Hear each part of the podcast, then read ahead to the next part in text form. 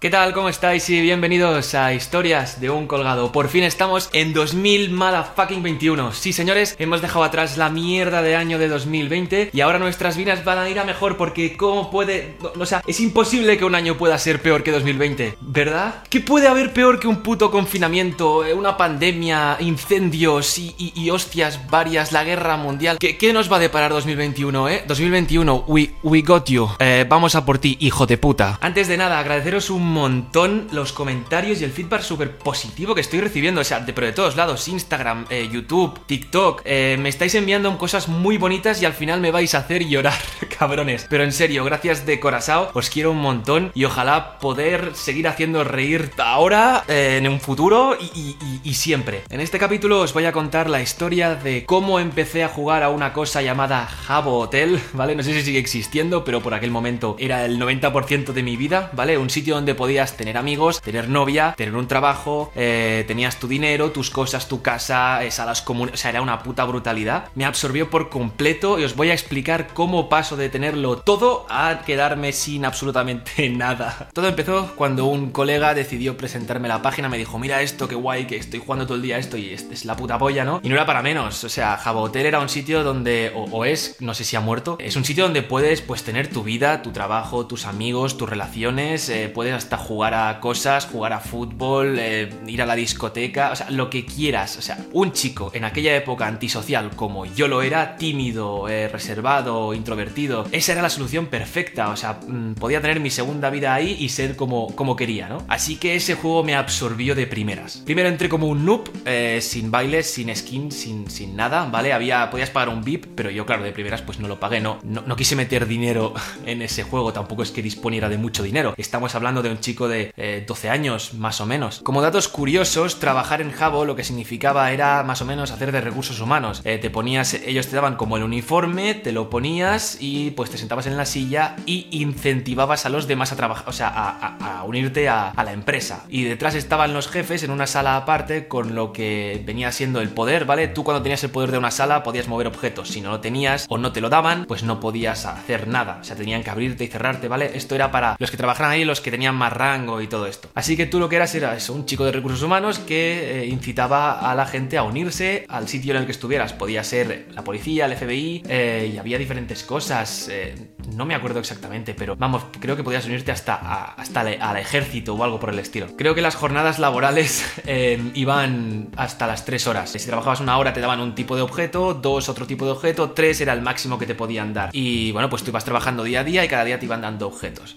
Yo, eh, como curiosidad, llegué hasta llorar en este juego de lo viciado que estaba. Y llorar en el sentido de que había trabajado tres putas horas ese día, eh, dando, incentivando a la puta gente para que se uniera a la mierda de empresa esa. Y cuando llegó el momento, la sala estaba tan petada y mi conexión era tan puta mierda que se, que se me fue toda la puta, se me apagó. Recuerdo llorar, mi madre consolándome, yo, pero me iban a dar un objeto de la hostia, tal. Que era mentira, o sea, eh, era gilipollas, ese objeto era una mierda. Valía un, crédito, que no sé cuánto era un crédito al cambio de moneda de euro, pero no era, nada. O sea, para estar tres horas delante de la pantalla eh, siguiendo órdenes, eso era una mierda de salario. Yo y mi colega estábamos tan tan viciados y no recuerdo si él también lo hizo, pero yo estoy seguro de que me pillé el premium y me pillé una skin tope de guapa. Bueno, pillabas el premium y tenías derecho a los peinados, ropa, zapatos, todo esto VIP. Tenías derecho a bailes, no sé si tenías derecho hasta a salas VIP en las que solo podían entrar esas personas que habían pagado. Y no, no me preguntes cuánto valía el VIP, no, no, me, no me acuerdo. Pero igual eran unos 20 pavos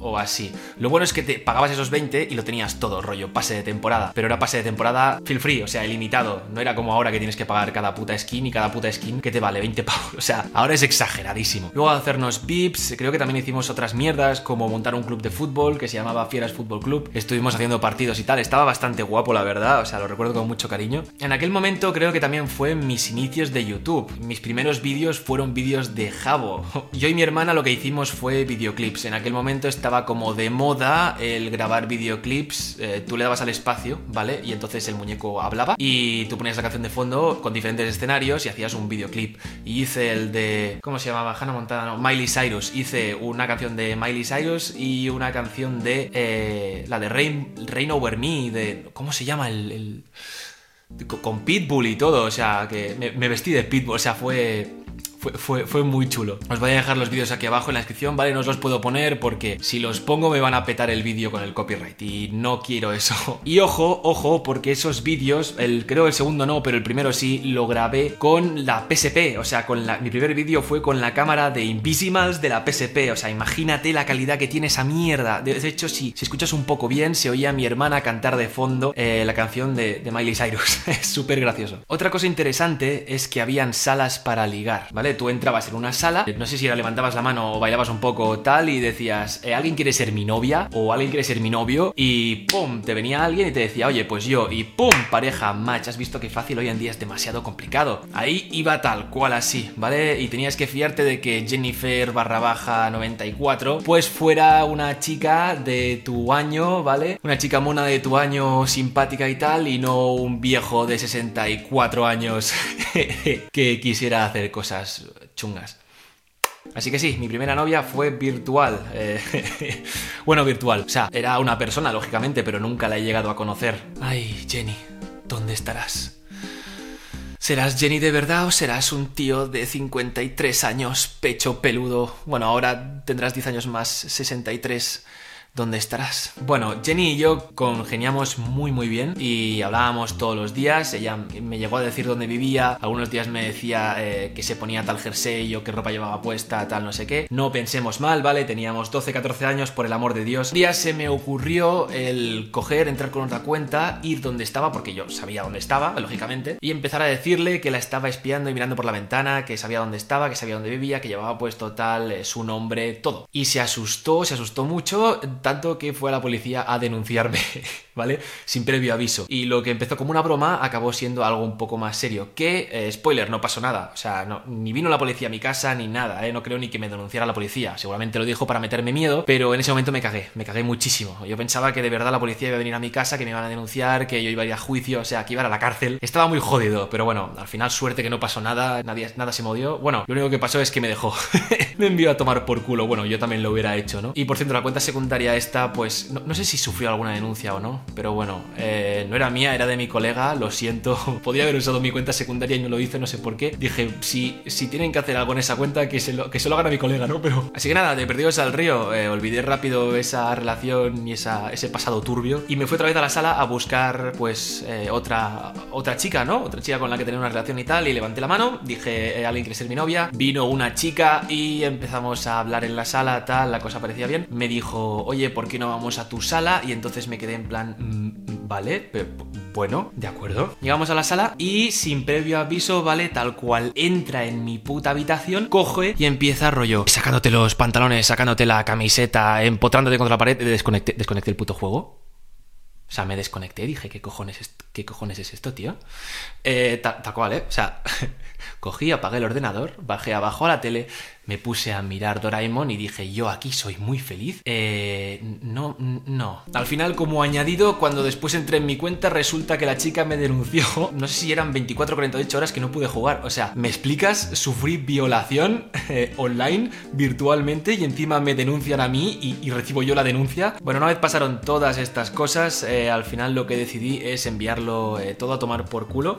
Doné todos los muebles que tenía de mi casa a un FBI o algo por el estilo y dije, bueno, a ver dónde me ascienden, ¿no? Porque, o sea, quería salir del juego, o sea, dije a tomar por culo, ¿no? Pero ese fue el error más grande que cometí, porque me ascendieron muy alto, me dieron poderes y me volví a viciar como un cabronazo. Y encima coincidió con mi cumple, por el que mis abuelos me dieron 50 euros para que hiciera cosas buenas, para que me comprara algo chulo, y lo que hice yo como buen gilipollas que soy es meterlos directamente en Jabo, ¿vale? Metí todo ahí, eh, me forré, o sea, empecé a vivir eh, la vida de puta madre ahí, eh, barcos, yates, putas, todo. O sea, eh, monté salas laberinto donde yo me sentaba en un extremo, ponía como trampas y ponía como dinero donde estaba yo, ¿no? Y ponía, si consigues llegar aquí, pues te pago tantos créditos. Y conseguían llegar y entonces lo que hacía era expulsarlos de la sala. O sea, era, un gilipollas, ¿vale? Me volví un gilipollas. El, dinero me corrompió. Y al final, eh, tanto ser así, lo que me pasó y fue lo que me desenganchó totalmente del juego, es que un día entré en mi cuenta y no podía. Empecé a probar probar a poner la contraseña tal, no podía, me habían cambiado el mail, no sé cómo, me habían cambiado la contraseña, me lo habían cambiado todo, ¿vale? Me habían hackeado completamente mi puta cuenta de Jabo, entré con mi cuenta secundaria, entré en la sala, no había